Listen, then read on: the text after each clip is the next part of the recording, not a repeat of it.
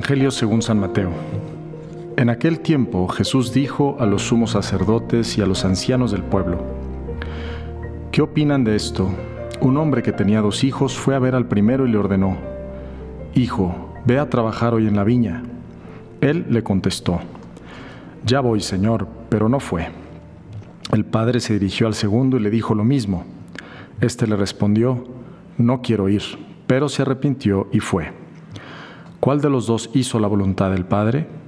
Ellos le respondieron, el segundo. Entonces Jesús les dijo, yo les aseguro que los publicanos y las prostitutas se les han de adelantado en el camino del reino de Dios, porque vino a ustedes Juan, predicó el camino de la justicia y no le creyeron. En cambio, los publicanos y las prostitutas sí le creyeron. Ustedes ni siquiera después de haber visto se han arrepentido ni han creído en él. Estamos ahora comenzando este mes de octubre, hoy es primero de octubre, y estamos celebrando, en la iglesia se celebra la fiesta de Santa Teresita del Niño Jesús, que también es conocida como Santa Teresa de Lisieux. Y pues este podcast que se llama ¿Qué haría Jesús? Eh, pues obviamente nos, nos lleva a reflexionar en, cómo es Jesucristo, ¿no? ¿Qué haría? ¿Qué piensa? ¿Qué siente? Y, los santos son personas como nosotros que nos enseñan muchísimo sobre esto, porque al final em, la, la, santidad o la meta de nuestra vida es parecernos cada vez más a Jesús. Entonces, pues todos los santos son hombres y mujeres que en su vida se han ido pareciendo más a Cristo, ¿no? Y creo que podemos aprender muchísimo de ellos. En este pasaje del Evangelio que acabamos de escuchar está muy claro que Jesús pone a, estos, dos, a estos dos hijos, ¿no? a uno que el padre le dice vete a trabajar en la viña y le dice sí, claro que sí, pero le da el avión, como dirían comúnmente, ¿no? Al final le da el avión, le dice que sí, pero no va a trabajar a la viña.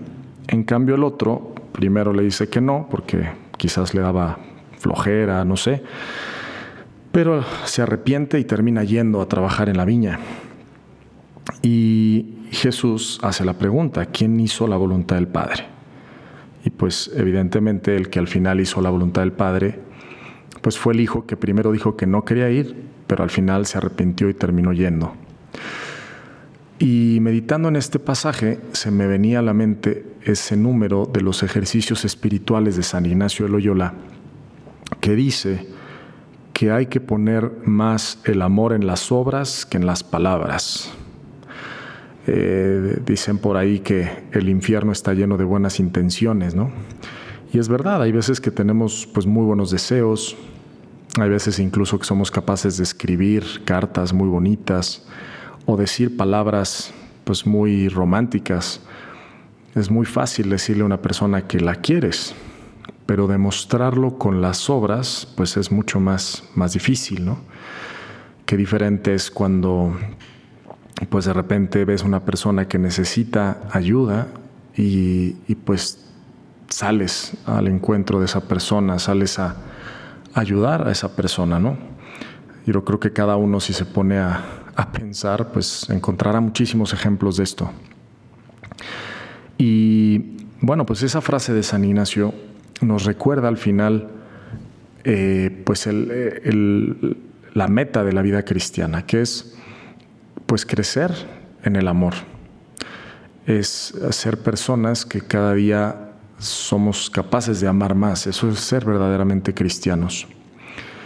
Y volviendo a lo, que decía al inicio de la, fiesta de Santa Teresita, yo creo que ella es un buen ejemplo de esto porque em, ella es, reconocida como doctora de la iglesia porque ella eh, pues fue a través de sus escritos, que son muy breves y sencillos, enseñando una, escuela de vida espiritual, que muchos la conocen como eh, la infancia espiritual, es hacerse como niños, ¿no? Y es interesante porque Santa Teresita eh, pues tiene muchas anécdotas interesantes en este sentido, ¿no? Pero uno de ellos es, por ejemplo, en la oración, cuando ella eh, dice que pues a veces se quedaba dormida y, que tiene una frase que a mí me gusta mucho en su autobiografía, en donde ella dice que pues hasta un padre se complace viendo a su hija dormir.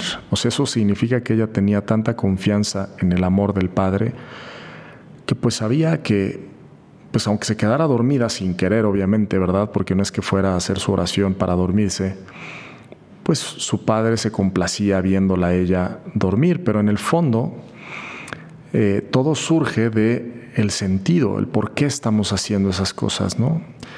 Eh, si yo hago las cosas por amor y con amor, o las hago por, por compromiso, por obligación.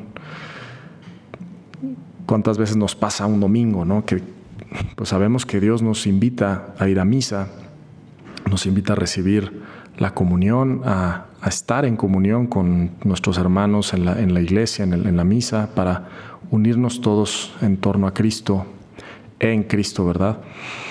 Y, a veces nos da flojera, ¿no? Y, a veces vamos, pero vamos un poco a regañadientes, vamos un poco pues con pereza de, de qué flojera. Y se nos olvida que que lo importante en la vida es crecer en el amor. Y en este sentido hay un padre de mi comunidad que, tiene un curso muy bueno que se llama Crecer en el Amor de Dios. Y este título siempre me ha llamado la atención porque no es crecer en el amor a Dios, sino es crecer en el amor de Dios. Porque realmente eh, Dios habita en nuestro corazón. Y precisamente la, la vida espiritual consiste en dejar que, Dios crezca en nuestro interior. Y cuando Dios, que es amor, crece en nuestro interior, pues también crecemos en el amor de Dios y vamos siendo capaces de poder amar más en todo lo que hacemos. Cuando hablamos con una persona, cuando jugamos fútbol, cuando estamos en una fiesta, cuando estamos rezando. Y esa es la vida de los santos. La vida de los santos son aquellos que han crecido en el amor de Dios porque Dios habita de tal forma en sus corazones, en su alma, que es el amor de Dios el que actúa a través de ellos. Y, pues este Evangelio que, que, nos invita precisamente a poner el amor en las obras más que en las palabras, como decía San Ignacio, y a cumplir la voluntad del Padre, que la voluntad del Padre al final pues es esa, es que nos amemos los unos a los otros como Él nos ha amado y amarle a Él sobre todas las cosas pues es eso, es crecer en el amor de Dios. Y podría parecer que es algo muy pasivo, ¿no? que es algo que simplemente tengo yo que dejar hacer en mí. Y es que así es la santidad. En gran parte es dejar a Dios actuar en mí. Em, pero pues es también de mi parte buscar activamente a Dios, saber que existen las fuentes de la gracia, existen las fuentes de donde yo puedo eh, crecer en ese contacto con Dios de manera especial, pues eh, la vivencia de la caridad. Hay un libro que se llama La verdadera devoción al Espíritu Santo, em, que me parece que es de San Alfonso María de Ligorio. Y él eh, dice que pues lo que más nos une a Dios, al Espíritu Santo, son los actos de caridad, los actos de amor. Entonces ya sabemos que conforme vamos haciendo actos de amor es como que siento que es como eh, esas baterías que se van recargando con el movimiento, ¿no? Em, se va generando más y más energía cuanto más y más hacemos actos de amor en nuestra vida. Y obviamente también pues la, oración, los sacramentos, todos esos son medios de donde nos vamos nutriendo del amor de Dios para poder ser capaces de crecer en el amor y poder poner el amor en las obras y que no se quede en buenas intenciones, buenos deseos.